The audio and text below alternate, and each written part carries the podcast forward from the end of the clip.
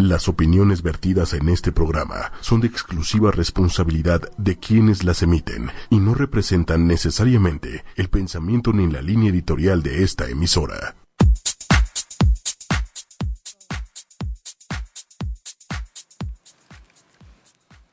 Hola, ¿qué tal? Buenos días. Estamos aquí en Lienzo en Blanco, un jueves más aquí con ustedes listos para platicarles un nuevo tema.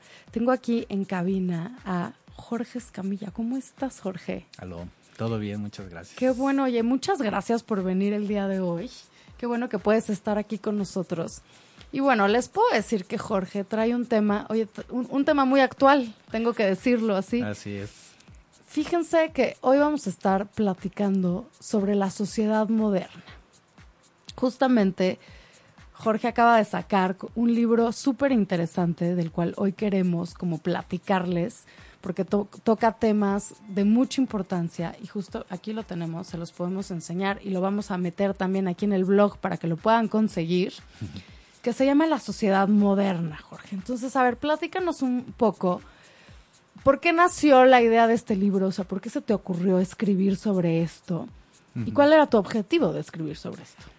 Mira, eh, la sociedad moderna empezó como un proyecto de escritorio, ¿no? Así como en ratos libres y este cuestiones que yo veía que eran como muy notorias, valga la redundancia en esta sociedad y que yo decía, qué raro, ¿no? ¿Cómo han cambiado las cosas de mis tiempos? Y no me siento viejito, pero de los noventas para acá han cambiado mucho. Y, y, era como una especie de patrones que yo veía, independientemente de la cuestión social, económica, etc., que se repetían. Entonces yo decía, ¿a qué se deberá que, por ejemplo, en una reunión familiar todos estemos con el teléfono, ¿no? En vez de platicar eh, entre nosotros. ¿O a qué se deberá que de repente es más importante, eh, no sé, publicar las vacaciones que realmente disfrutarlas, ¿no? Por ejemplo. O en las fiestas de niños, ¿por qué actualmente el reggaetón es así, el boom, en qué consiste, esta magia de, de, este, de este ritmo extraño? Que envuelve a, niños pequeñitos y se queda atrás ahora sí que las eh, la oye, música oye cambió Cri Cri por Maluma. Exactamente, sí, sí, sí, cambió el grillito por, por Maluma, es correcto. y entonces nace, te digo, como un proyecto de escritorio, pero le voy dando forma en cuanto veo que los factores se repiten más y entonces me empieza a gustar más, me empiezo a entrar. Siempre me ha gustado escribir, pero estuve ocho años en el mundo Godines, entonces era complicado alternar las, las dos cosas era, era desgastante, pero me daba mis tiempos. Y la verdad es que al final es, es bonito ver así ya el, el, fruto de todo lo que hiciste. Fue una recopilación de, de, información durante año y medio tal vez, pero lo bonito de este libro es de que a pesar de que es eh, de mucha información y a pesar de que es con, eh, con historia, con bases, con conocimiento, está plasmado a modo de cuentos de historias para que sea digerible, sea entretenido, como que el chisme y el cuento corto. Entonces, esa es la idea. Qué padre, Jorge. Es, que sí, o sea, esto que estás diciendo, justo el otro día está, estaba platicando, oye, voy a revelar mi edad, pero como se me estaba diciendo, como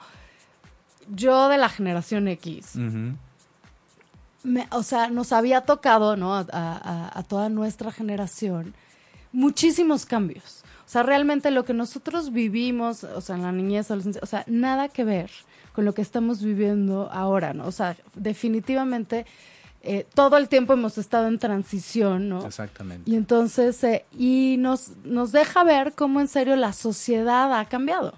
Ha cambiado absolutamente y entonces eh, entramos como a este misterio que para la generación X, digo, nos ha eh, tocado convivir, por ejemplo, con, con los baby boomers, que son nuestros, nuestros papás, ¿no? Y con los millennials. Exactamente. Yo soy del hit y del club de los millennials. y efectivamente, me parece que es una transición un poco difícil porque los millennials en particular se han considerado como los flojonazos, como los que quieren todo a la mano y este ya me aburrí, me voy para otro lado laboralmente y cosas así. Y fue una bonita sorpresa, digo, es triste que tengamos que llegar a esa instancia, pero fue una bonita sorpresa al ver, por ejemplo, con el sismo, cómo no hubo clases sociales, no hubo distinción de nada, los millennials fueron los que literal estuvieron moviendo este, a la Ciudad de México y a algunos lugares afectados y se quitó como ese estereotipo en ese momento. Estaría padre que siguiéramos conservando como esa actitud bonita que tenemos todavía de querer apoyar, de dejar pasar al, cuate que viene el carro de enfrente, de, este, de ser como más sociables, que se supone que al final del día el humano por naturaleza debe de ser sociable. Claro. Sí, entonces, y, y por ejemplo, digo, yo sé que cada generación, pues, o sea, se le va nombrando, ¿no? Creo que están los millennials y luego ahí vienen los Zetas, ¿no? Los Zetas, exactamente. Entonces, eh, ¿cómo se llama? Y que cada uno tiene sus características, pues según lo que va viviendo. Pero realmente, o sea, si fuéramos a aterrizar a los millennials, ¿qué, qué nos dirías de los millennials? Pues mira, te diría que es una generación de la cual se espera mucho, todavía se espera mucho, y que se espera por todo el cambio que precisamente ellos vivieron. Tal vez a la generación X le tocó ver la transición desde lo análogo hasta lo digital, pero en el caso de los millennials crecieron con la tecnología.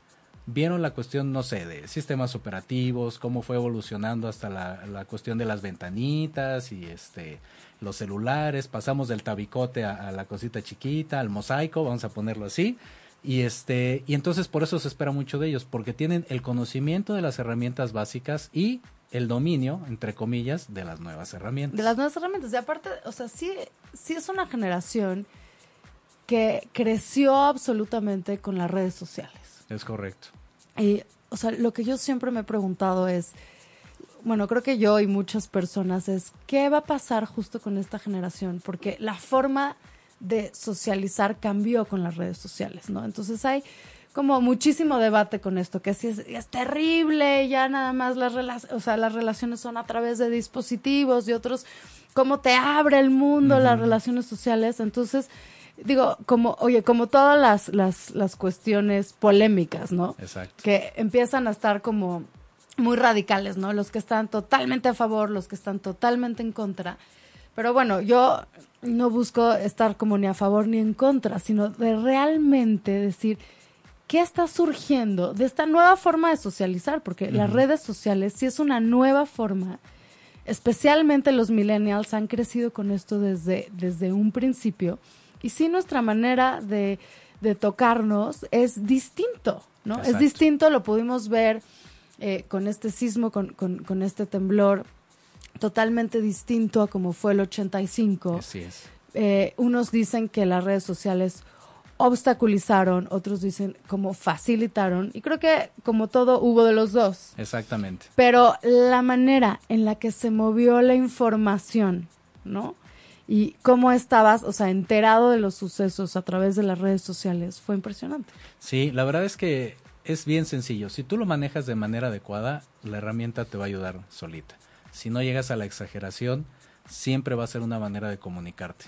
Específicamente en el caso del sismo, vimos cómo la sociedad iba poco a poco adaptándose y vamos a decirlo poco a poco en cuestión rápido de días, de horas. Cómo ajustaba sus publicaciones, por ejemplo, ¿no? Ya no era de que este retuiteabas la de un día antes, sino ya le ponían la fecha, ya le ponían No, la y aparte, hora, y después entonces- sacaron un verificador, o sea, a mí, a mí dije, la velocidad en la que las redes sociales se, fu- o sea, se, empezaron a hacer más verídicas, o sea, que se empezó a afinar, y aparte creo que ya se quedó como un nuevo sistema. O sea, ya hasta, o sea, va madurando la manera en que las personas postean. Es correcto. Y eso está bien porque al final del día le das un toque humano, que esa es la intención, ¿no? Que le des un toque humano a las cosas y lo vayas perfeccionando o lo vayas amoldando conforme a tus necesidades. Es decir, eh, por ejemplo, lo del sismo se iba ajustando eso de la hora, la fecha y demás, pero la velocidad viaja, la, la este, información, perdón, viaja tan rápido que en 30 minutos ya lo que era viral ya pasó a mejor historia. Entonces tienes que revisar de nuevo, tienes que checar de nuevo las publicaciones y darte cuenta qué es lo que está en ese momento, cuál es el, el hit, ¿no? Y herramientas tecnológicas, digo, tenemos bastantes, independientemente de las redes sociales. Algo que de lo cual sí me declaro fan y a la vez este adicto es este al Google Maps, por ejemplo. Yo creo que eso es algo que ha venido a revolucionar completamente Totalmente. el modo de movernos en, en las ciudades, ¿no? A mí sí me cuesta, tengo que ser franco, mucho trabajo de repente el poder desplazarme y decía, bueno, pues si ya había ido aquí, bueno, pero lo voy a buscar para ver si hay menos tráfico por otro lado, ¿no? Cuando ya te sabes la Bueno, ruta. yo, yo tengo que confesar que yo no podría vivir, bueno, sin, sin Waze o, ¿no? o, sin- Ajá. o sea, no, o sea, me- no- nunca llegaré a los lugares, o sea, soy súper desorientada. Me acuerdo que siempre le tenía que hablar a mi papá así de, y me, me decía, Pati, ¿dónde estás? Sí. Y, o sea, y mis referencias eran, hay un árbol, Ah, sí, hay sí. un perro, ¿no? Y me decía, no te puedo ayudar así, me tienes que dar un poquito más de información. Y que eso realmente quedó en la historia. Exacto. Antes era muy común que de- te venías con la pareja y te decía, baja y pregunta, ¿no? No estamos perdidos, baja y pregunta, no sabes dónde estás. Y ahora ya no, pues ya poner la aplicación y vámonos, ¿no? Llegas porque llegas. Entonces, eso también, quieras o no, ha modificado un poquito la manera de interactuar entre los seres humanos. Ha sido una herramienta bastante buena, pero sí te queda como la nostalgia, ¿no? De, te digo lo de la parejita, de pregúntale al señor que va caminando ese por aquí, debe de saber, ¿no? No, ahorita llegamos. Entonces, Claro, y, acabas de tocar un, un punto importante, Jorge, que es esto de la nostalgia. O sea, a mí me gustaría hablar un poquito de cómo siempre que hay una transición, siempre que cambiamos, nos da nostalgia. O sea, siempre nos, nos cuesta un poco de trabajo adaptarnos a lo nuevo y entonces nos acordamos del, del, del pasado y nos da nostalgia. Claro. Y, y creo que estos cambios han sido tan rápidos que existen muchos puntos de nostalgia. Pero creo que también tenemos que tener muchos puntos de adaptación y, y ver todo lo que hemos logrado con la tecnología. Sí, la verdad sí. Yo te puedo decir un punto de nostalgia este, personal, la cuestión de la música. En las fiestas infantiles de mis compañeros, de amiguitos, de este el pastelito y eso, pues no pasaba de que te ponían en ridículo con el gallinazo o alguna cuestión así. este, o escuchabas música, vamos a decirlo, más infantil.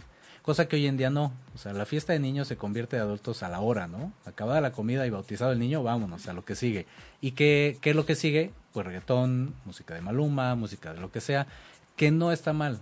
Yo platicaba el día de ayer este, con unos amigos.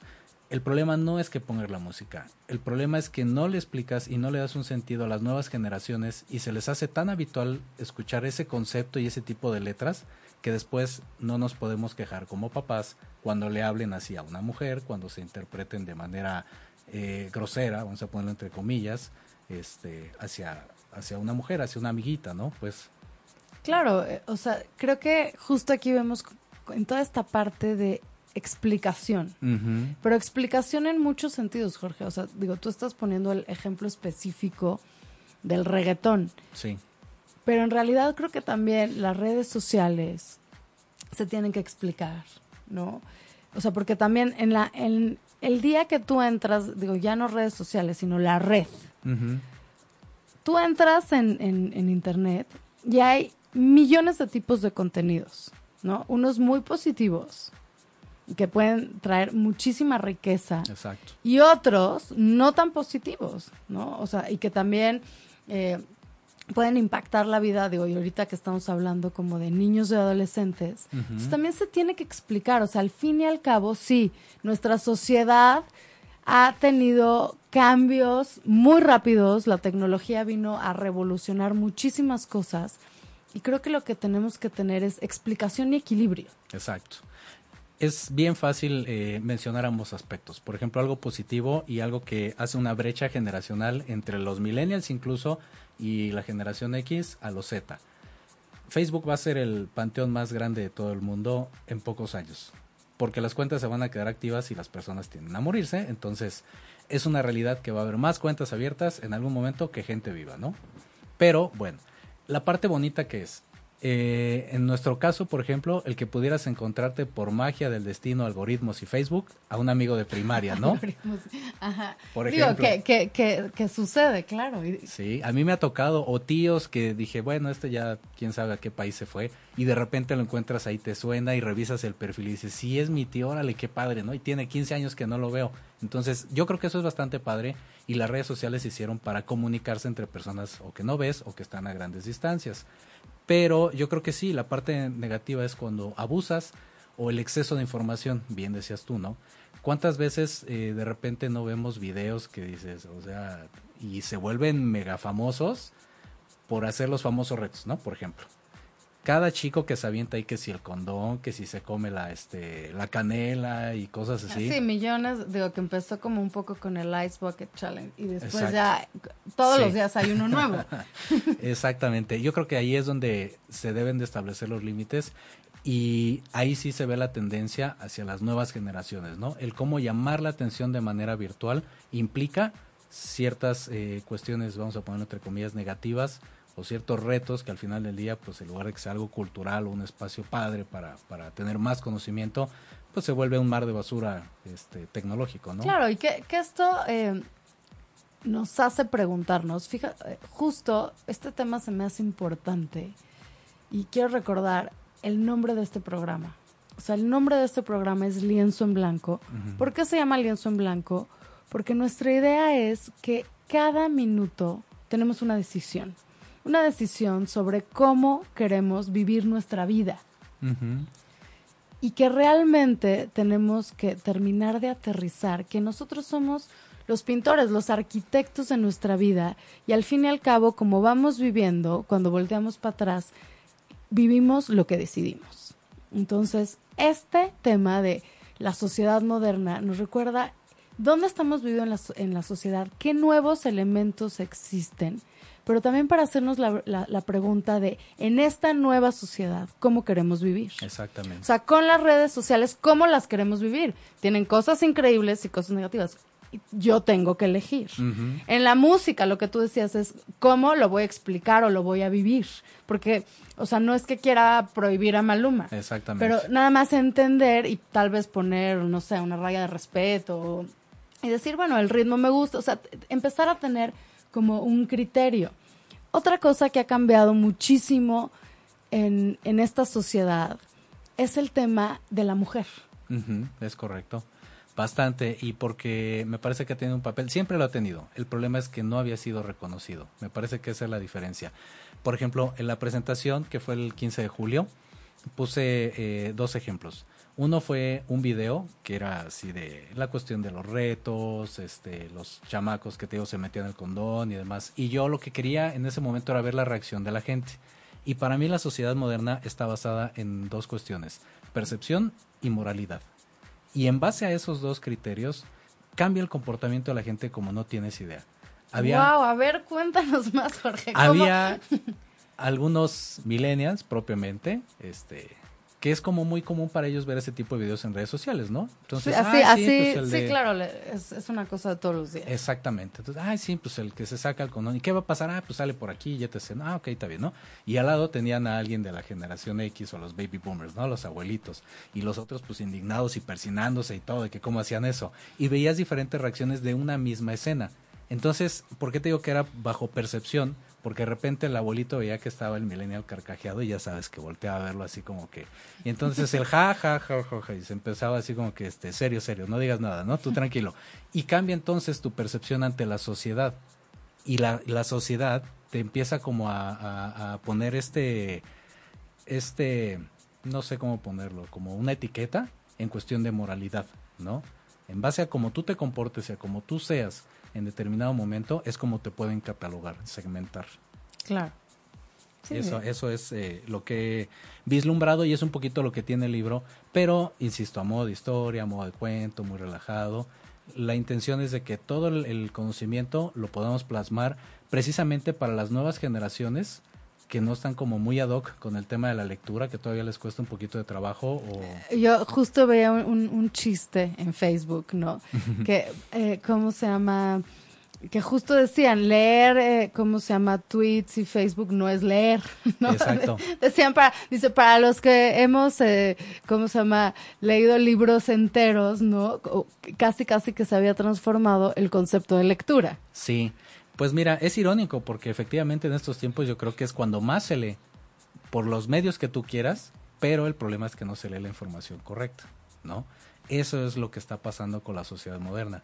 Si nos pudiéramos eh, registrar en, vamos a usar de nuevo la tecnología, en alguna aplicación de todo lo que diario leemos a través de las redes sociales, no sé, una Biblia sí nos aventamos, tranquilamente, ¿no? Tranquilamente, sí tranquilamente, pero volvemos al mismo punto, Jorge. El chiste es decidir qué contenidos, o sea, estás leyendo un libro, estás leyendo, ¿no? En dispositivos.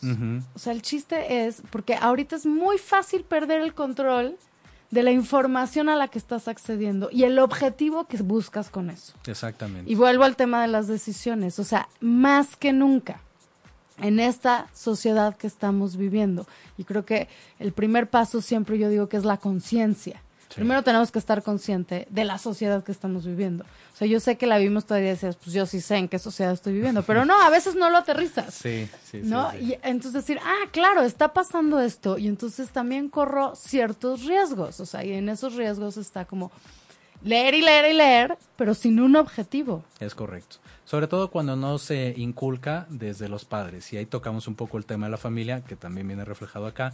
Cuando ves, no sé, que tu papá todo el día está ocupando el teléfono y te dice a la hora de la comida, deja el teléfono, o sea, ¿por qué lo voy a dejar yo si tú estás predicando con Ah, bueno, tú de- no sabes, a mí como me dicen eso lo- los, los adolescentes, así, he oído esa queja, dice, te piden una cosa y ellos lo, lo, lo hacen. O sea, Es y en serio está haciendo un gran choque, ¿no? Como entre hijos y papás Sí. en esta en esta generación. Y es curioso porque en los noventas incluso hay un meme, ¿no? En los noventas los niños jugando con el celular y ahora las mamás jugando con el celular. Entonces, si te das cuenta, siguen siendo los mismos, ¿no? El niño, que ahora es millennial o es de la generación X, pues es el que está jugando con el teléfono y no se puede despegar de él y no le puede decir entonces al niño, deja de jugar o deja de, de ocuparlo a la hora de la comida. Acá, por ejemplo, de manera personal te puedo decir, en, cuando vamos a comer es bien sencillo. Uno, pues no hay tele, ¿no? porque la idea es interactuar, por lo menos saber cómo te fue en tu día, ¿no? Del el caso de los niños, pues en la escuela, tuviste problemas, te fue bien, qué te dijo el maestro la tarea, etc., ¿no? Y en el caso de los adultos, pues platicar entre pareja, ¿no? Los que tengan pareja. Entonces, si tú te distraes con el tema del teléfono, o vas a un restaurante, que es lo más común, y vas a un restaurante bueno y este coqueto y elegante y toda la cosa, para que estés pegado a, a una pantalla de 5 No, pulgadas. lo que pasa es que te lo, te lo estás perdiendo, ¿no? Y entonces aquí vu- vuelve el tema del equilibrio. Es increíble, o sea, que tengas un dispositivo, ¿no? Y, y- y es increíble todo lo que puede hacer y en todo lo que te puede ayudar. Digo, para empezar, yo no hubiera ni llegado a los lugares si no lo tuviera. Claro, claro, claro. O sea, entonces ya de ahí tengo una Sí. ganancia. Estoy ahí gracias a que Waze me trajo, ¿no? es correcto. Entonces, pero vuelvo al, al- al- al rollo de la decisión y de la conciencia y de las decisiones. Yo tengo que decidir en qué momento es un plus para mí y en qué momento me estoy perdiendo de cosas mucho más importantes. Exactamente, porque algo que dicen es que en esta sociedad, fíjate, eso también es algo muy común. La sociedad moderna no tiene paciencia, No, tiene paciencia. no tiene paciencia. Y es curioso porque, vamos a decirlo, en, en el ámbito tecnológico y luego en el ámbito social. Tecnológicamente a nosotros nos tocó vivir la época del módem, donde se conectaba y tenías claro, que desconectar el teléfono y el tiririti y así, ¿no? Y, tu papá diciendo, ¿quién está usando? Porque ya no podías usar la línea. Así de ya cuelgan porque necesito hacer una llamada. O sea, Para las nuevas generaciones y que no sepan, el método era bien fácil. Tenías que conectarte a internet, bueno, conectar el, el cable del teléfono a la computadora, se deshabilitaba la línea y entonces pues venía la gritadera de la mamá o del papá porque querían ocupar el teléfono. de, llevas una hora, ¿no? Exactamente. Y lo peor, cuando tú querías descargar música, cuando empezaba la onda de descargar música, tardabas 30, 40 minutos en descargar una canción. Pero todo el mundo tenía paciencia, Jorge, porque Sí. así era. O sea, como no existía nada rápido, tú, o sea, la expectativa era distinta. Es correcto. O sea, es más, o sea, tú podías estar rayado de, ay, oye, se, se tardó media hora, súper bien, ¿no? y ocupabas tu tiempo en otra cosa. Eso era lo padre ese entonces. Es lo que te digo, lo que no hay ahorita de paciencia, en ese entonces sí. Para la generación X y millennials que nos tocó vivir eso, sí tenías que tener paciencia. Sabías que si tu mamá tenía que hacer una llamada de urgencia, estabas descargando la canción, te ponían en ese momento a valorar y a saber que era una prioridad. Cosa que ya no hay ahorita en las nuevas Claro, y, generaciones. y- y también como esta parte, Jorge, de que yo lo llamo como el plan B. ¿no? O sea, tú estabas descargando una canción, tu mamá te decía, pues, ¿qué onda? Necesito hacer una llamada, desconéctate. Claro. Pues no te quedaba de otra, decías, y decías plan B, pues ahora qué hago mientras puedo volver a conectarme. Es correcto. Entonces, o sea, había un poco más de flexibilidad y no es, o sea, la expectativa, no estábamos acostumbrados al tema de lo inmediato. O sea, ahorita por supuesto que eso ha sido como un tema que han tocado muchos psicólogos, especialmente todos los que se dedican como a crianza y educación, que es así como esta cuestión que les mete muchos nervios de decir qué va a pasar con la genera una generación que está que la expectativa es que todo se revuelve, se resuelve inmediato. Exactamente. Sí, y efectivamente todo tiene que ver con la paciencia, ¿no? Y ahí inculca también el tema del respeto. en la familia y hacia los papás, ¿no? Me parece que eso era algo crucial, más allá de la chancla voladora o lo que tú quieras, teníamos un respeto hacia los papás que hoy en día es triste. No es una cuestión general, pero sí hay muchos casos que ya se empieza a notar más y, y de nuevo, entre comillas, la rebeldía de las nuevas generaciones y de cómo ocupamos o cómo ocupa los papás la tecnología para decir, dale el teléfono y que se calle. Claro que también. ¿No? ¿Estás de acuerdo? Pero volvemos a lo mismo. O sea, tenemos que hacernos la pregunta de, a ver, ¿cuál es el objetivo cuando estamos usando la tecnología, los dispositivos, las redes? ¿Cuál es el objetivo? O sea, cuando estamos leyendo qué contenidos, ¿cuál es el objetivo? Porque creo que no se vale ni satanizar, ¿no? Y eh, son eh, terribles redes, ni tampoco idolatrar. Exacto. O sea, más bien tenemos que decir, poner toda esta parte de la tecnología al servicio de nosotros, pero nosotros elegimos. Mientras la decisión esté de nuestro lado, creo que obtenemos muchísimas ventajas. Cuando la decisión, o sea, cuando quien realmente sí son los contenidos que nada más dejamos, permitimos que nos jalen. Exacto.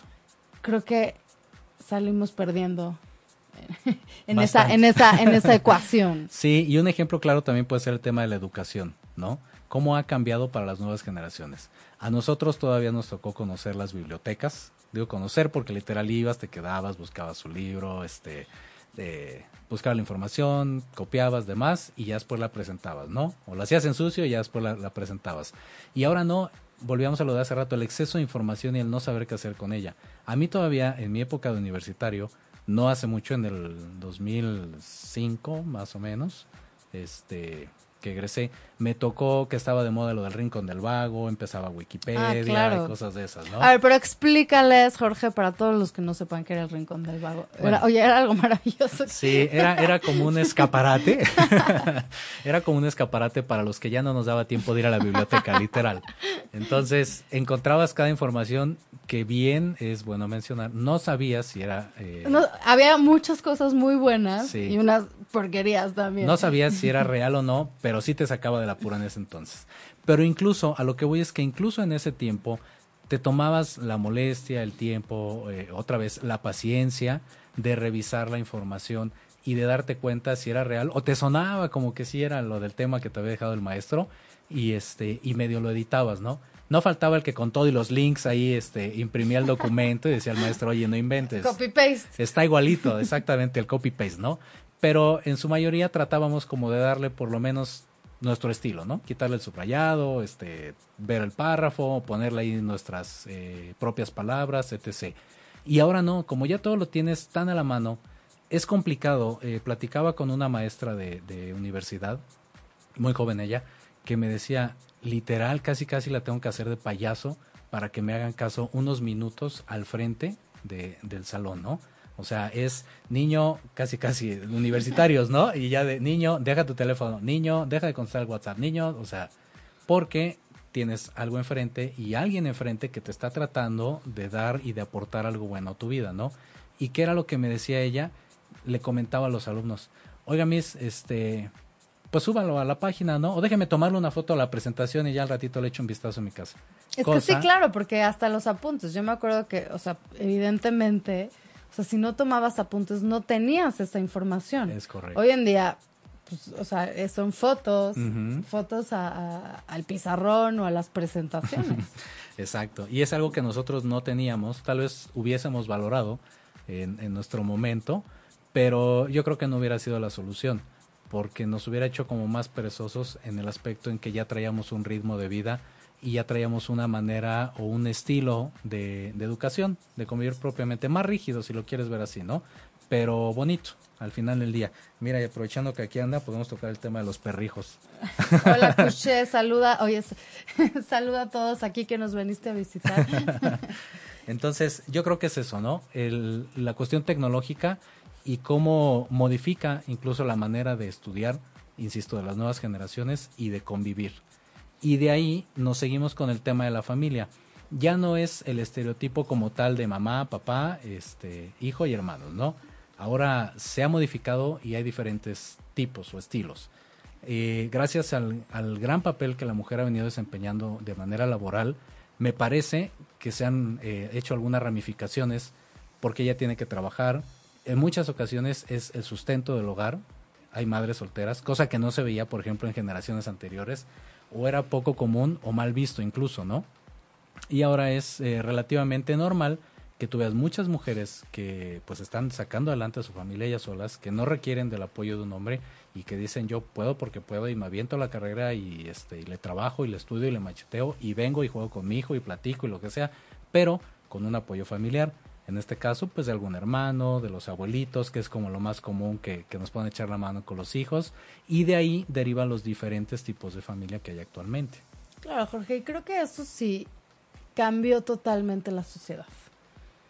Es correcto. O sea, eso creo que fue uno de los puntos. Digo, yo sé que la tecnología también, pero no podemos dejar de ver que esa configuración de lo, del modelo tradicional, digámoslo, digámoslo así, o sea, sí cambió absolutamente.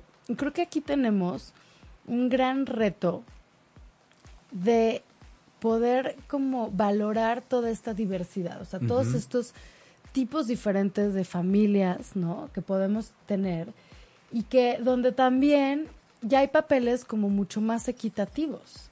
Exacto. Y nos permite funcionar de una manera distinta, como más colaborativo. Es correcto. Como sociedad nos ayuda a interactuar más, ¿no? Esa es la parte bonita de la sociedad moderna, ¿no? Los diferentes estilos de familia que hay te permiten conocer más de otra gente y por ende tú poder expresarte, ¿no? Y decir cuál es tu caso desde tu trinchera. Por ejemplo, en el tema de, eh, insisto, las mamás que trabajan, ¿no? la educación que le están dando a los abuelitos al final del día debe ser muy parecida a la que nos dieron a nosotros, dado que son nuestros papás. Entonces van creciendo con ciertos valores que nos inculcaron y que nos funcionaron en nuestro momento, ¿no? Entonces creo que eso es algo bueno, el, valorar la experiencia de la gente adulta, de la gente grande, de nuestros papás y abuelitos, y de cómo quieren que esos valores sigan todavía las nuevas generaciones y luchan en, en los días en que los dejamos con ellos para, para poder inculcárselos, ¿no? Por supuesto. Y me encanta algo de lo que dijiste, o sea, creo que todas las generaciones tienen como sus tesoros, sus joyas, ¿no? Exacto. O sea, los baby boomers ahí traen unas joyas, la generación X traen otras joyas, los millennials otras joyas, los de la Z todavía no sabemos exactamente porque están, están, están en proceso, están en proceso, pero ya, ya son como diamantes en bruto, porque seguramente también traen joyas. Entonces, qué increíble también aprender, o sea, sacar como muchas cosas valiosas de cada una de las generaciones, ¿no? Y como empezar a quitar este concepto. A, a, mí me da mucha risa, o sea, porque fue algo como, creo que se puso hasta de moda, ¿no? Como hablar de los millennials, ya fuera en positivo o en negativo, Exactamente. ¿no? Era así como, y entonces a mí me da risa porque creo que más bien tenemos que aprender a colaborar con y, sacar de, porque por supuesto que los millennials tienen sus joyas. Exactamente. O sea, y no es una competencia, ¿no? Entre generaciones. O sea, porque creo que casi casi se e, era casi casi a quién le vas, ¿no? Entonces, si yo era de la generación X, sí. no decía, somos los mejores. O sea, lo siento, pero a nosotros nos tocó esto y todo y entendemos, ¿no? Y, y pues sí, o sea, seguramente la generación X tiene muchas joyas, o sea, muchas cosas que aportar, pero los millennials también tienen muchas cosas que aportar y los baby boomers tienen muchas cosas que aportar. Y creo que tenemos que más bien aprovecharnos del poder de la diversidad. Exactamente. Y del poder de que cada generación vivió experiencias distintas y entonces tiene aprendizajes distintos. ¿no? Es correcto. Oía que eh, ahora eh, estaban conviviendo en las fuerzas laborales, ¿no? Uh -huh. O sea, ahorita en las empresas y todo. Era un momento donde estaban juntas muchas generaciones, uh -huh. o sea, más que, más que nunca. Sí, sí, sí, sí y la riqueza de esto. O sea, la riqueza de tener la experiencia de un baby boomer, ¿no? Con, con eh, o sea, como este empuje de, de, de la generación X y Exacto. con este conocimiento tecnológico de los millennials.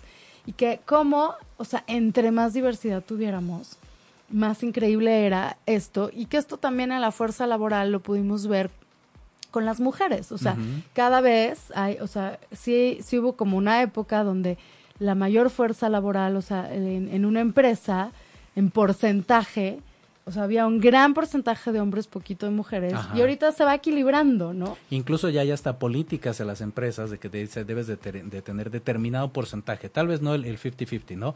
Pero sí buscar ya más equidad de, de género, obviamente, y por ende se ve reflejado en un buen ambiente de trabajo. Si mezclas los géneros y si mezclas las generaciones, me parece que puedes tener un hit. Un hit, empresa, porque ¿no? realmente tienes diferentes visiones. O Es sea, correcto. hablaban, haz de cuenta de que sí era distinta, haz de cuenta como la visión masculina y la visión femenina, ¿no? Y entonces, o sea, inclusive hablaban como que fisiológicamente los cerebros eran distintos.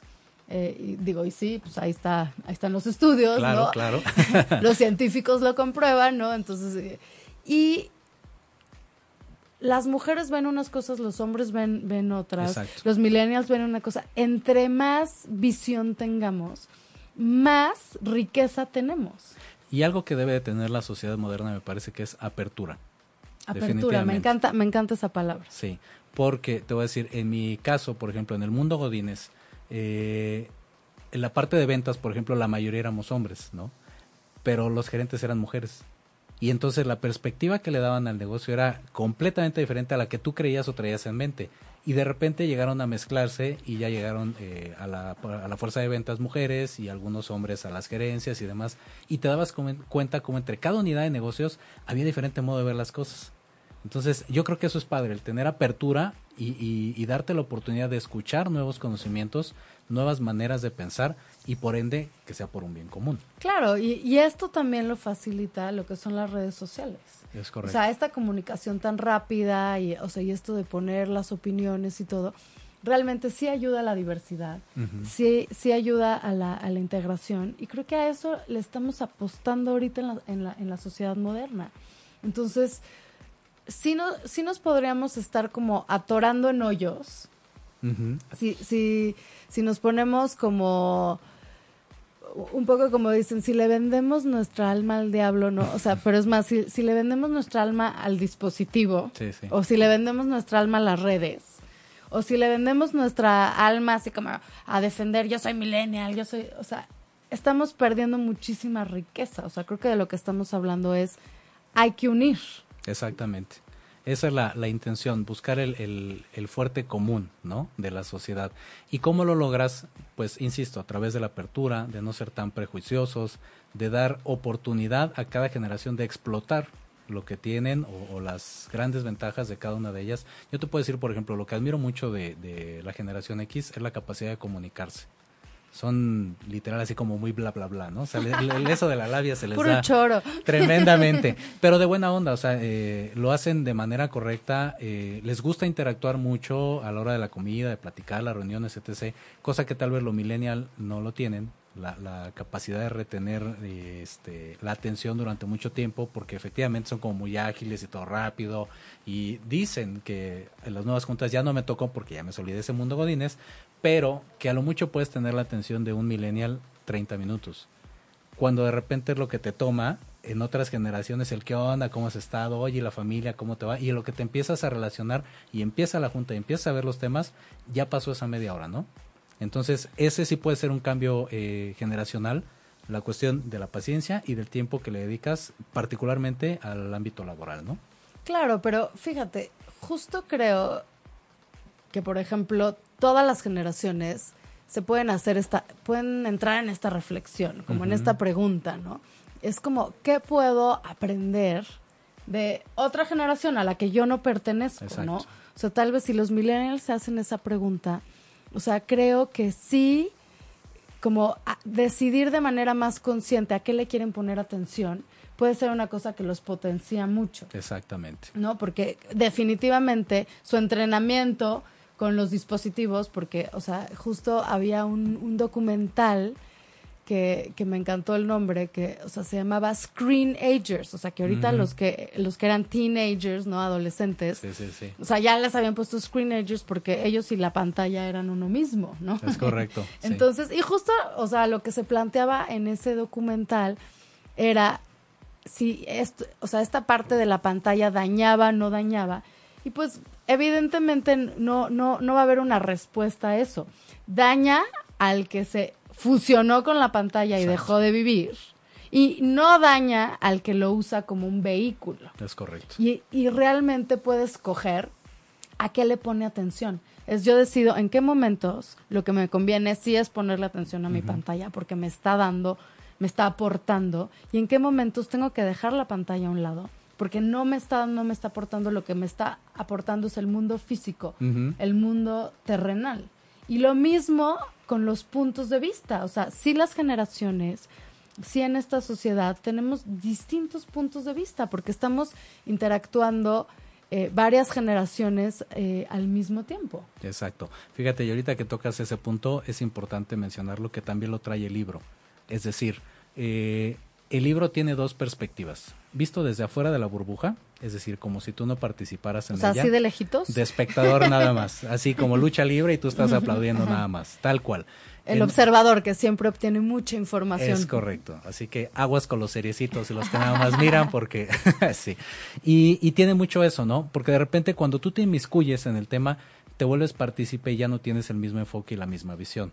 Ya no puedes, vamos a decirlo, eh, juzgar, en, en el buen sentido, de la misma manera. Entonces, para el libro, en muchas ocasiones me tuve que salir de esa burbuja para ver cómo era el entorno, ¿no? Propiamente cómo interactuaba la gente, cómo convivía con las redes sociales, cómo eran las diferentes familias y cómo convivían entre ellas. Esa era la, la gran ventaja. Pero también en muchas ocasiones tuve que inmiscuirme. Un ejemplo muy práctico que incluso lo decía el día de la presentación es, eh, me metí a la cuestión esta del Pokémon Go. ¿Qué tal? qué eso, onda. eso sí es todo un fenómeno. Exactamente, porque era una manera de convivir en ese momento y era la aplicación así super wow, ¿no? Y veías a chavitos de 12, 15 años y a los millennials y hasta unos más grandes. Y comentaba ese día que hubo una congregación, porque no era manifestación, de, de jugadores de Pokémon Go. Y yo dije, qué padre, pues va a estar bueno, ¿no? La interacción de, oye, pues yo ya encontré a este, oye, yo ya tengo esto, ¿dónde fuiste para...? No sé, algo así me imaginaba. Intercambiar tips. Exactamente, ¿no? Como buenos cazadores. Y resulta que no, resulta que cada quien estaba pegado a su teléfono y nadie, y eso fue ahí en Bellas Artes, de Bellas Artes hacia el Zócalo, y en ese tramo, imagínate, sobre Madero, no había nadie platicando entre sí. Tienes razón. A mí me tocó, Jorge, que justo tuve así como la fortuna de, de poder ir a, a Perú. Eso fue más o menos hace como, como un año. Y estaba, en, estaba en Cusco. Y os de cuenta que, o sea, Cusco es, es como una ciudad muy alta. Y, o sea, que está como en montañas y tiene desniveles, ¿no? O sea, entonces, o sea, si estás arriba, pues, o sea, tienes como el panorama de abajo. Sí, sí, sí. Entonces yo veía una congregación, o sea, yo veía mucha gente que estaba ahí reunida, entonces yo dije, ahí hay algo, Ajá. ¿no? O sea, se ve bueno, Sí, oye, vamos. ahí vamos, ¿no? Vamos. O sea, yo dije casi, casi ahí hay fiesta, ¿no? Sí, sí, sí. Entonces, eh, caminaba y caminaba, claro que, o sea, yo estaba así como, como alto, entonces no, o sea, yo volteaba a ver y tenía muchísima curiosidad de ver qué estaba pasando ahí y pues luego, luego, así como formar parte, ¿no? Como, Ajá. como, como de eso, como buena extrovertida que soy. Pero, ¿cómo se llama? Llegué y con lo que me enfrenté, con lo que encontré, fue a todo el mundo así, ¿no? Ajá. yo decía, ¿qué hacen? ¿No? Y entonces lo que estaba sucediendo es que ahí estaban, ¿no? O sea, como que cazando Pokémones, Ajá. ¿no? Y entonces había muchísimas personas reunidas, pero nadie estaba platicando, o sea, con, con los otros, ¿no? Yo ya fui ahí a interrumpirlos, oye, ¿qué hacen? ¿No? Así como un poco como invítenme, Sí, díganme. sí, sí. Fue como, Ajá. estamos cazando Pokémones, ¿no? Y entonces es, pues, o sea, si- no nos, no nos interrumpas, Sí, sí, ¿no? Ahí está. Y no nos pusimos de acuerdo, ¿eh? Para que no digan que... y no nos pusimos de acuerdo. Entonces, no, me llamó muchísimo la atención, Ujú. ¿no? O sea, el poder que tuvo congregar tanta gente, pero también la interacción que estaba teniendo, o Es sea, esa gente. Y como tú dices, o sea, qué increíble que podían estar unidos en una misma actividad, pero también tal vez estaban perdiendo como esa comunicación Exacto. de darse tips y de hacer ese objetivo como, como común. Y ahí lo veías, o por lo menos a mí me tocó de este lado, ver a diferentes generaciones. Te digo, había chavos de 14, 15 años, los millennials, ya este, unos de treinta y tantos, casi 40, y decías, bueno, ahí cada uno va a aportar, ¿no? Desde su punto de vista. Y no, todos estaban clavados ahí. Y entonces, cuando, eso también lo plasmo un poquito en el libro, ¿cómo le dices que no al niño cuando estás metido lo mismo, lo que platicamos al principio, y este, y no le enseñas más bien que sea como una herramienta, ¿no? de para interactuar, para estudiar, para divertirte incluso porque se vale, para eso está hecho también esto, ¿no? No todo es este estudio ni educación, también hay que saber relajarse y hay N aplicaciones que te permiten hacerlo. Pero sí hay que considerar siempre la educación. Me parece que eso es algo que también ha cambiado la sociedad moderna. Yo me acuerdo que eh, cuando iba a la primaria o secundaria y te iba mal en cuestión de calificaciones, pues te decía tu mamá o tu papá, oye, ¿qué pasó, hijo? Pues échale ganas y demás, ¿no? Y entonces iba junta con el maestro y entonces entre el maestro y el papá vamos a ponerlo, te echaban montón, ¿no? Oye, tienes que echarle ganas, hijo, ¿qué pasó? Este, no, pues es que no me trajo la tarea, etc. Y eran los dos en el buen sentido contra ti, porque buscaban que te superaras y que pasara la materia, era el objetivo básico. Y actualmente eso ha cambiado. Ahora es el niño y el papá que luchan contra el maestro y se vuelve una profesión titánica el ser maestro para que no te linchen en, muchas escuelas, ¿no? Por que te metes con la criaturita, porque ya tiene este déficit de no sé qué y porque necesita una educación especial, etc. Y entonces, ahí es donde, donde quiero cerrar con esta parte. La educación viene de casa. En la escuela vas a aprender matemáticas, vas a aprender geografía, vas a aprender lo que tú quieras, inglés. Pero en casa debes de aprender qué es el respeto, qué es este eh, la cuestión de los valores, propiamente y me parece que la sociedad en muchas ocasiones se pierde porque no tiene las bases. Claro, creo que la, la, pregunta es en qué quieres creer, ¿no? O sea, viéndolo como en el sentido de los valores y que es una cosa que tienes que, que, que realmente ir descubriendo y practicando y que no podemos perder de vista. Y creo que sí los dispositivos en ocasiones pueden hacer esta tarea más difícil y que sí tenemos, o sea, como esa tarea como sociedad, no perdernos ahí, utilizar las redes, utilizar los dispositivos a nuestro favor, sin olvidarnos lo que es realmente importante, ¿no? Sin olvidarnos, y creo que lo que es realmente importante siempre va como mezclado con, con valores. Exactamente. Esa debe de ser la, la base, independientemente de la generación que seas. Me parece que cuando sabes lo que es el respeto y cuando sabes lo que es eh, o traes una buena educación, se ve reflejado en el ambiente en que tú quieras, laboral, escolar, en un partido de fútbol, o sea, es, esa es la clave. O como vimos en, en, una tragedia, como fue, el, como fue el sismo. O sea, creo que aquí sí se logró como sacar grandes valores, ¿no? Vimos eh, uno increíble que es la solidaridad. Y que ahí vemos como hay mucho potencial en, en, esta sociedad. Y que no hubo distinción. Yo no vi a nadie que dijera, ay, no, un alumno del poli, ay, no, pues no vamos a sacar a los de la UNAM, ¿no? Importó, ¿no? O, ay, porque este es gay nos va. No, no, o sea, yo creo que ahí todos jalamos parejo y es un ejemplo claro de que efectivamente lo mejor de cada generación se explotó al máximo, ¿no? Los millennials con las redes sociales, la generación X con, con la fuerza, con la comunicación, con todo lo que los caracteriza y es un buen, eh, una buena oportunidad para darnos cuenta de que si interactuamos entre todos podemos hacer una mejor sociedad, un mejor país y me parece que ser sobre todo mejores personas, ¿no? Claro, Jorge, y pues a mí me queda como, como decir esta parte de pintemos nuestro lienzo con colaboración, que se queden así como palabras clave para potenciar nuestra sociedad, porque creo que potencial tenemos muchísimo, lo vimos en el, lo vimos en el temblor. Todos tenemos esas joyas que decíamos. Entonces, que podamos compartir, que podamos colaborar, creo que siempre tenemos que cambiar la competencia por la colaboración. Es correcto. Y que toda esta nueva sociedad que tiene muchísimas herramientas, creo que más que nunca, ¿no? Sea usado eh, para con valores y que eso nos puede llevar como muy, muy, muy lejos. Es correcto. Mira, si una vida, vamos a ponerlo, un ser vivo que no puede hablar, un perrito, nos ayudó en esta catástrofe. Bueno, muchos, no nada más uno. No hablaban de Frida, pero había muchos más. Eh, Frida fue la más famosa, pero Exactamente. fue, fue el trending topic del momento. Pero si ellos nos ayudan, imagínate por qué entre nosotros no podíamos hacerlo, ¿no? Si ellos no hacen esa distinción de que, ay, no, pues este se ve mugroso, ay, no, este se ve que, o sea, ¿por qué nosotros, teniendo la habilidad de comunicarnos, de poder hablar, no podríamos hacerlo? Eso sería lo, lo padre, ¿no? así como interactuamos con las mascotas y nos eh, tratamos de dar a entender y ellas con nosotros, deberíamos hacer lo mismo también entre seres humanos y poder comunicarnos mejor a través de las redes sociales, de manera, este, vamos a decirlo, coloquial, normal, a través de algún libro, del dispositivo o el modo que sea, pero tratar de interactuar y aportar, yo creo que esa también es la intención siempre, aportar algo bueno a este mundo que en algunas cosas se está yendo al caño, pero me parece que siempre somos más los buenos y los que queremos algo positivo. Por supuesto, Jorge. Pues todos a, todos aportar, todos a reflexionar de qué manera quieren vivir en esta sociedad moderna. Jorge, muchísimas gracias por venir el día de hoy.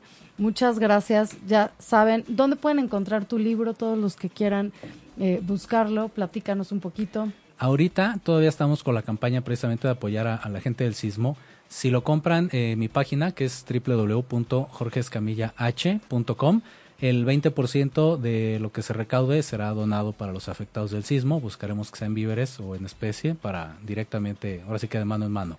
Y en librerías lo pueden encontrar en este el sótano, en cualquiera de, las librerías del sótano, en Voces en Tinta para los que se encuentran ahí en la zona rosa y en Donceles 86 en el centro histórico.